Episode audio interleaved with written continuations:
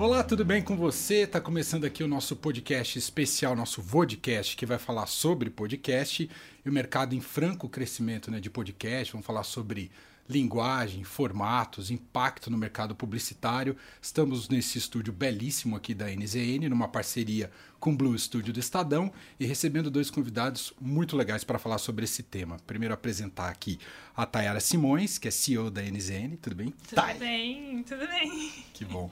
E também o Luiz Fernando Bovo, que é diretor de conteúdo e operações lá do Blue Studio Estadão. E aí, Bovo? Tudo bem, Manuel? Tudo jóia? Maravilha. Primeiro, saber de vocês como é que o podcast está na vida de vocês, né? O, o, o quanto faz parte da rotina, o que, que vocês ouvem, como é que é? Começando por você, Thay. Ah, eu escuto menos do que eu gostaria, na verdade, porque eu acho que a gente é tão bombardeado de informação todos os dias que quando eu tenho um momentinho para poder escutar alguma coisa, eu tento escutar uma música, mas eu gosto de alguns podcasts mais voltados para good vibes, assim. É, mas eu acho um formato super interessante. Eu era uma ouvinte de rádio muito assídua, assim, dirigindo no trânsito de Curitiba eu ouvia muito rádio, mas eu ainda não consegui achar uma forma que o podcast substitua o, os programas de rádio para mim hoje em dia. Isso é uma coisa que é difícil dentro da minha rotina. Eu escuto menos do que eu gostaria. E você, Bobo, quando é que o podcast entrou na sua vida? Entrou quando a gente começou a discutir podcast no Estadão, né, Manuel? A gente, é, quando eu ainda trabalhava na redação, a gente criou lá o Estadão Notícias, com a parceria aí do grande Emanuel Bonfim, que está lá até hoje pilotando esse podcast. Então, obviamente que eu escuto alguns e acho que compartilho aqui da, da, da, opinião da Thay. Queria ouvir mais, mas acho que a gente faz tudo menos do que a gente gostaria, né? Eu leio menos do que eu gostaria, ouço música menos do que eu gostaria, até porque tem muita coisa que foi entrando na vida da gente, é, que a gente faz e tem um excesso de informação, excesso, volume de coisa que você, às vezes, dá aquele, aquela, aquele sentimento de que eu preciso acompanhar tudo uhum. e, obviamente, que você não consegue. Então, eu tenho o hábito de ouvir, sim. É, obviamente que eu escuto o Estadão Notícias, acompanho alguns outros, o próprio Daily do New York Times, que eu acho que é sensacional, que está aí há bastante tempo, Modern Love também do, do, do, do New York Times, que é interessante. E, então, assim, tem alguns novos que eu, que eu até por força do, do nosso trabalho que eu acabo acompanhando e tal. Mas é isso, eu escuto muito rádio. Ainda não consigo, por exemplo, às vezes entrar no carro e trocar a rádio pelo podcast, isso eu não faço. Então eu escuto em outros momentos. Achei um momento no dia em que eu escuto, às vezes quando eu estou trabalhando, de manhã principalmente, aí eu ouço ali é, o que eu tenho que ouvir. Quando eu estou fazendo esporte também não consigo, porque é uma coisa que requer atenção e não consigo. Aí é, é música, vou para música. E quando você vai ouvir um podcast, é, você quer ouvir o que, o que a pessoa está trazendo para você, você quer absorver aquela informação. Então é por isso que eu gosto de ouvir no momento em que você tem ali uma, uma tranquilidade para você poder prestar atenção. Né? Mas uma coisa que o podcast acho que trouxe para a gente é exatamente isso. É que eu acho que a Netflix que começou, né? De você poder ouvir a liberdade, em, né? em qualquer momento. É, então isso é. te dá uma isso te dá uma segurança que eu falo assim, bom, se eu não ouvir agora, eu vou ouvir depois. Né? Diminui né? o fomo, né? Porque você Exato. sabe que você consegue. É isso. Que você consegue depois ir atrás daquela informação. Eu concordo com você. Mas, Obviamente que vai acumulando, né? Você é, vai deixando vai lá. deixando, é igual os livros que você quer ler. Você faz uma lista, você faz uma lista Exato. de podcast, uma playlist Exato, de podcast. Não, ele qualifica horários que às vezes são perdidos na nossa rotina. É, o momento que eu mais ouço podcast é lavando louça. Cara, eu, eu ia que, é- falar que é chato lavar louça, louça ficou é legal lavar louça, né? Passa rápido, né? É, exato. Você vê, já foi. Encaixa mas é isso, super. mas você tem que dedicar um pedaço da atenção para ouvir aquilo. Diferente de quando você vai fazer esporte, correr e vai ouvir música. Muitas uhum. vezes você nem sabe que você está ouvindo. Aquilo vai entrando e você deixa lá e pronto. Mas na hora que você está ouvindo podcast, é legal você prestar atenção, principalmente se podcasts que você gosta de ouvir e tal. E aí você se dedica, você presta atenção e tal. Então por isso que tem que ser um momento que, que você pode se dedicar àquilo. Quando você está andando de carro normalmente, você está olhando no Waze, não em Curitiba, porque lá não precisa, mas aqui em São Paulo a gente precisa do Waze até para ir na esquina, né, Manuel? Corre o risco de pegar ali um, um acidente, alguma coisa. Você tem que prestar atenção no Waze, aí você põe o rádio e deixa correndo ah. solto para você não ouvir às vezes, Sim. né? Só para fazer barulho. Né? É verdade. E esse fenômeno, a gente está aqui justamente fazendo um podcast, mas que também é vídeo, sendo falado e sendo visto. É um fenômeno muito forte no Brasil. Como é que vocês veem essa dupla linguagem do podcast, que ganhou também principalmente o YouTube? Acho que segue uma tendência de consumo dos usuários, né? O, consumo de audiovisual aumentou muito justamente por conta dessa quantidade de plataformas que estão disponibilizando conteúdo. É, quantos streamers vocês têm assinados em casa? É uma coisa absurda, tipo. Então, é, o podcast ele vem com a vontade das pessoas conseguirem ouvir aquela informação, mas também atendendo o desejo daqueles que querem assistir o que está acontecendo naquele momento e, e, acompanhando essa tendência de consumo mesmo. Eu acho que é uma coisa quase que natural. É, ainda mais o usuário brasileiro que gosta tanto de vídeo, a gente vê as plataformas priorizando entrega de vídeo aqui no Brasil, em, em todo, no, no, mundo inteiro, mas o brasileiro ele curte muito vídeo, né? A gente vê o, o exemplo do TikTok, ele está estourando por quê? Porque o brasileiro curte vídeo, ele curte ficar scrollando ali. É, então, quando a gente fala de a, juntar vídeo com, com o podcast, é a gente juntar a fome com a vontade de comer, de você conseguir ver o que está acontecendo, mas ao mesmo tempo escutar, ter, ter a opção de consumir aquele conteúdo de uma forma diferente. Eu acho que é, um, que é uma, uma movimentação normal, assim mesmo, de acordo com Pensar, o, o rádio foi também vanguardista nesse sentido, né? Começou a botar câmera no estúdio e as pessoas passaram a assistir a ver live, o rádio ao vivo, fazer, né? Exatamente, é. exatamente e nos podcasts. E você, Bo, você assiste ou assiste menos? Você gosta? Você gosta do formato também? Eu adoro o formato, porque é isso. Eu acho que e, e, exatamente isso. Ele, se você for pensar, é, é, ele tem que estar disponível em todos os lugares. Pensa, vamos fazer um retrospecto quando começou o podcast. Começou, você tinha que. Se você tivesse um iPhone, você tinha que ir na Apple Podcast e ouvir lá. Então uhum. ele tinha que estar disponível lá. Se você tivesse um Android, você tinha que baixar um agregador, um agregador de podcast. E aí veio o pulo do gato, né? Que é o podcast indo para dentro dos streamings, porque antes era só música. Então, pronto, quando ele foi lá para dentro, aí que aquilo explodiu, né? E aí, tem muita gente que às vezes não, não, não vai pro, pro, pro, pro Spotify ou não vai pro, pro Deezer, sei lá o quê, só que ele vai pro YouTube. Então você tem que estar tá disponível lá. Então é aquela lógica de você estar tá disponível em todo lugar. E a rádio, no mesmo jeito que os streamings ajudaram nessa coisa de educar as pessoas a ouvir quando querem ouvir, a assistir quando querem assistir. A, a rádio, quando trouxe também os, os, os vídeos para o estúdio, também deu aquela. Imagina, uns anos atrás, Emanuel Bonfim, você cruzava o Emanuel Bonfim no supermercado, você não sabia que era Emanuel Bonfim. Você ouvia na Rádio Eldorado, mas você Continua, não sabia, não sabia. que era. Hoje em dia, Emanuel Bonfim dá autógrafo, porque Emanuel Bonfim é conhecido, as pessoas sabem quem é Emanuel Bonfim ganhou a PCA, então duas vezes, bicampeão. Então você identifica na rua já. Isso é fantástico. Você, você ouve, às vezes você quer saber como é que é a cara daquela pessoa. Então acho que é o caminho natural mesmo, como a Thay estava falando, de você poder assistir ou de você poder ouvir onde você quiser. Putz, eu quero assistir, tô na sala, põe no YouTube e deixa rolando. É, você acha que a gente, como produtor de conteúdo, seria quase que uma democratização do conteúdo, né? De você dar a opção para a pessoa de em qual plataforma ela quer consumir aquele mesmo conteúdo. Que é uma coisa que a gente não consegue fazer com outros formatos, por exemplo, né? Você vai fazer um branded content, por exemplo. É difícil você fazer um formato eh, da pessoa ouvir aquilo, simplesmente por ouvir. É, mas o podcast, ele consegue fazer isso. Ele democratiza Verdade. o consumo do conteúdo e o consumo daquela história. É.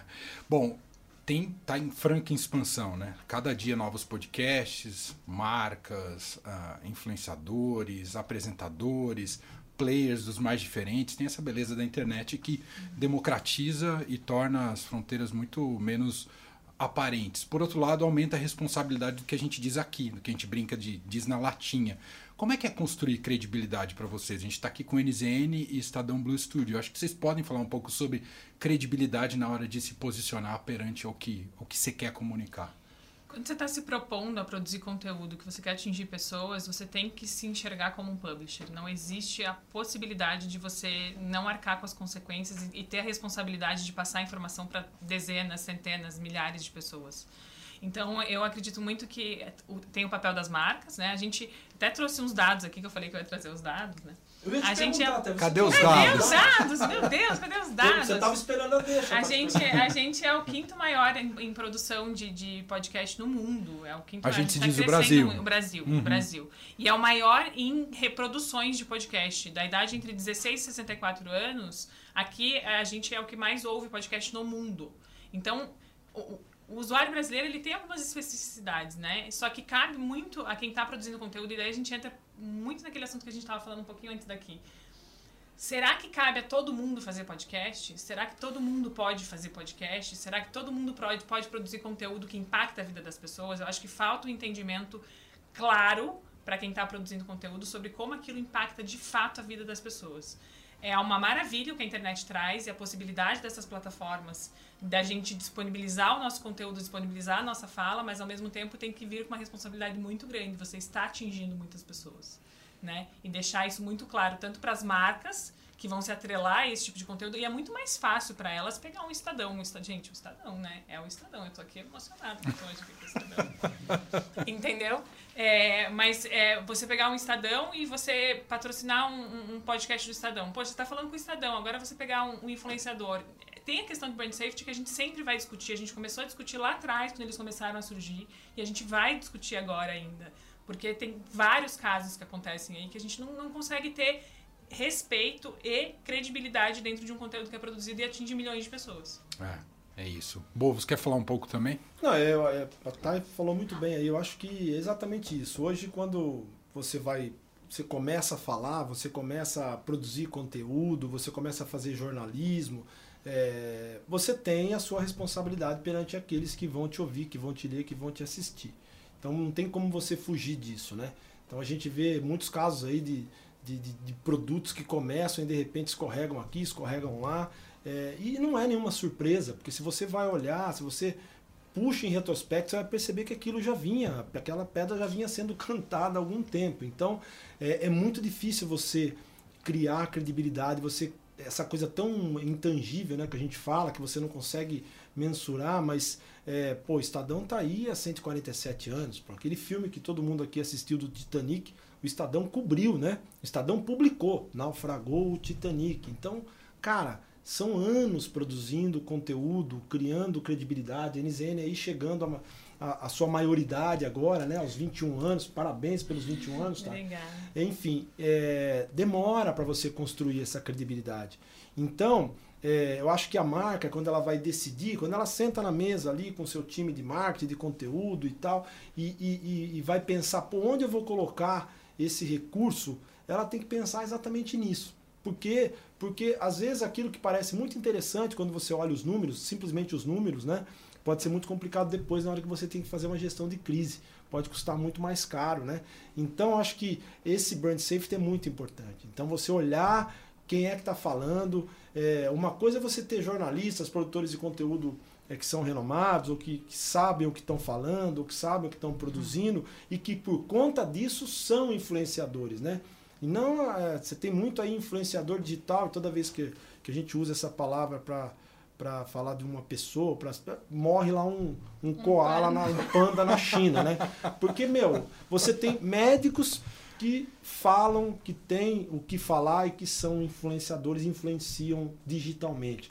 Você tem jornalistas que sabem o que falar, que têm o que dizer, que têm conteúdo e por isso influenciam. Você tem arquitetos, você tem veterinários, você tem cantores, músicos, enfim. Mas por conta das suas profissões, porque eles falam, por conta do seu conteúdo, eles se tornam influenciadores, né? Então é isso que tem que ser levado em conta, esse storytelling ali, né? Que tem que ser levado em conta na hora que você vai decidir por uma por um investimento, né? Uhum. É, e a mesma é coisa é... com o publisher, né? Exato. A mesma coisa com o publisher. Claro. Não é do dia para noite que você cria a, a, credibilidade. Volume é diferente de credibilidade. Antigamente o, o, volume ele vinha junto com o publisher porque não tinha outros canais de comunicação.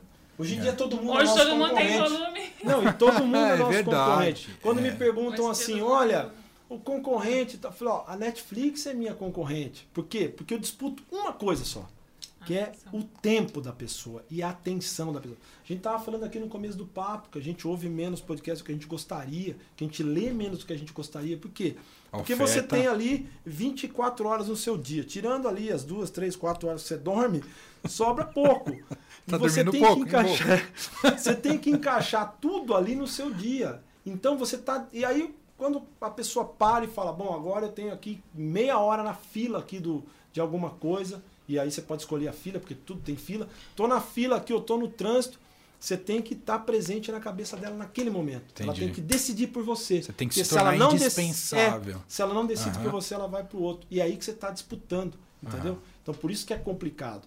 Por isso que é muito. É, é, você tem que estar. Tá, é, então todo mundo é seu concorrente hoje. É uma, uma briga até desigual, né? Porque, uhum. enfim. Queria ouvir vocês sobre as marcas associarem a podcasts e a vodcasts.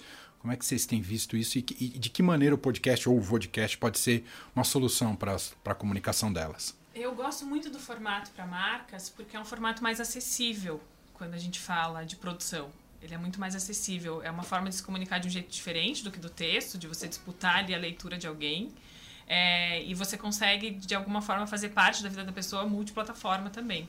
Então, eu gosto muito dessa movimentação, eu vejo as marcas se movimentando para isso, mas elas não, não entendem direito ainda como criar essas histórias, porque a gente tem tanto podcast acontecendo, tanto podcast entrevistando pessoas, a gente estava falando com o nosso produtor antes. Como se tornar aqui. relevante, né? Como, como que a gente consegue, de alguma forma, fazer diferente, né? E daí eu vou puxar um pouco da sardinha para o nosso lado. A, gente, a nossa missão aqui é fazer o match perfeito entre o propósito de marcas e pessoas. E eu acho que produzir conteúdo é isso. É você conseguir se conectar de alguma forma com o propósito que aquela pessoa tem, trazendo o teu propósito através do conteúdo. Então, eu acredito que tem ainda um, um processo de aprendizado das marcas, mesmo com o consumo sendo o maior do mundo, mesmo com a gente sendo o quinto no ranking mundial de produções, ainda existe um, um, papel de maturidade das marcas elas entenderem como que elas vão passar a melhor mensagem para poder conectar aquilo com o serviço, com o produto que elas têm dentro do mercado. E nem todo mundo precisa ter podcast próprio, né, Bovo? Pode se associar a podcasts já existentes Exatamente. também, né? Exatamente. Eu acho que o, o, o, podcast ele pode ser o seu principal produto, ele, a marca pode ter o, o podcast como seu principal produto, ele pode compor uma série de produtos que você tenha dentro do seu portfólio de comunicação. É assim que eu imagino o podcast. E eu acredito no seguinte, Emanuel, se o conteúdo que você está produzindo, que você está criando ou ajudando aquela marca a criar, ele for relevante, é o, é, é o que interessa, entendeu? Então, é legal você discutir é, formatos, ou, ou vamos, podcast, podcast, enfim. É, mas, acima de tudo, acho que é, você tem que pensar qual é o conteúdo que vai estar tá recheando aquele, aquele, aquele meio, né? Quer dizer, eu vou fazer um podcast, eu vou fazer um podcast, mas o que conteúdo que eu vou colocar aqui? Como é que isso aqui vai ser relevante para quem está acompanhando? Para o público que eu quero atingir, o que, que é relevante? Que jeito que eu vou levar ele um serviço? E eu acho que isso que as marcas ainda demoram, a entender. entender. Você não precisa, se você é uma empresa de tecnologia, você não precisa falar de tecnologia. Entendi. Qual é o seu propósito? Uhum. A marca tem um propósito. Então, ó, o meu propósito é, é, sei lá, levar conhecimento para as pessoas. Então, esse tem que ser o seu podcast, vamos dizer assim. O que você está é. falando é muito legal, porque não necessariamente é vender um produto. Não, Às vezes é defender não. os valores Exato. da empresa. E não é? isso cria muito mais conexão com o público do que necessariamente você fazer oferta do produto. Qualquer pesquisa mostra isso. Quando você leva conteúdo para a pessoa, a, possibilidade daquela, daquela pessoa, daquele consumidor se conectar ou consumir os seus produtos é muito maior. Vamos pegar essa geração aí, nova geração agora, nem sei mais qual é, enfim, é, Z, Y. Bom, sei lá. Essa geração nova, é, ela não consome, ela consome com propósito, né? Ela vai olhar, ela faz, ela levanta a ficha da tua empresa antes de consumir o teu produto. Ela olha para saber se ele é vegano, se não é vegano, se é testado em animais, se não é, é testado em animais. Então, assim, o propósito é muito importante na hora que ela vai consumir. Sim. Então é isso que a marca tem que pensar. Putz, eu, eu não estou vendendo o meu produto aqui, eu estou vendendo uma ideia, um propósito e tal, uma coisa até intangível que depois se tangibiliza lá na gôndola do supermercado, na hora que ele vai consumir o produto, entendeu? Então acho que é um pouco por aí na hora que ele vai que ele vai é, construir essa estratégia de comunicação. Eu acho que o podcast passa muito por isso, né? Que é você é, levar, usar um meio para levar uma, um valor, uma ideia, aquilo que você acredita, e aí você procura os publishers que têm mais relação com você, que, que mais falam aquela linguagem, né? Isso que eu acho que é, que é importante. É, e, e, a construção do conteúdo é muito importante, porque você tem aqui uma coisa que a gente tem para montar o debrief é sempre, sempre isso, assim. É, como que eu vou mudar a vida da pessoa? Como que eu vou agregar a vida da pessoa a partir daquele e-mail? Como que eu consigo agregar a vida dela a partir daquele e-mail? Contanto que a gente brinca, né? O debrief, ele sempre vai fazer parte de alguma reunião que você vai ter com o teu chefe. Ali, às 10 da manhã, você vai pegar algum insight que você pegou do debrief você vai arrasar na reunião que você fez. E a gente já fez pesquisa e as pessoas falaram, cara, eu usei mesmo, usei o insight que vocês trouxeram na news. E é isso, a produção de conteúdo, tanto de, quando vem de marcas ou quando vem do publisher, quando a marca se atrela ao publisher para poder entregar esse conteúdo, ela tem que fazer diferença de alguma forma na vida da pessoa. Como que eu agrego isso na vida da pessoa? Entendi. De alguma coisa. Então há espaço para ser original ainda. Super. Super. Muito. Eu acho que menos você ficar inventando em cima de formato, mas mais conteúdo que você vai Entendi. trazer, a maneira que você vai apresentar Entendi. aquele conteúdo.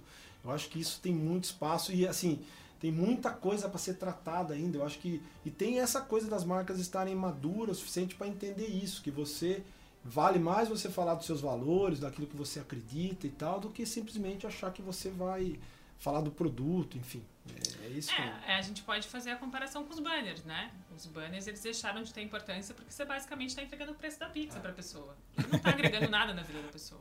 Né? A, gente, a gente que tem canais digitais sabe, eu sou publisher digital, a gente nasceu 21 anos atrás digital. É cada vez menos relevante os banners ali para as pessoas.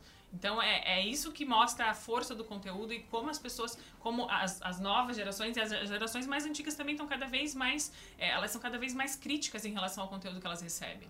É, e, e você ter identidade, você ter autenticidade não significa que você vai fazer algo novo, significa que você está sendo de verdade. Significa que você está tá conseguindo produzir conteúdo Entendi. de verdade. Isso é bem diferente. Achar que você vai revolucionar necessariamente não é o ponto de partida. Exato. Muito bom. Bom, quero agradecer Luiz Fernando Bovo. Obrigado, viu, Com Bovo? S, né? Com S. e também a Taera Simões, CEO da NZN, que nos recebe nesse estúdio tão lindo aqui. Parabéns e obrigado aqui pelo papo. É um prazer, viu? é um prazer receber vocês. É isso, Obrigada, gente. Obrigado, obrigado a todos. A gente se fala numa próxima.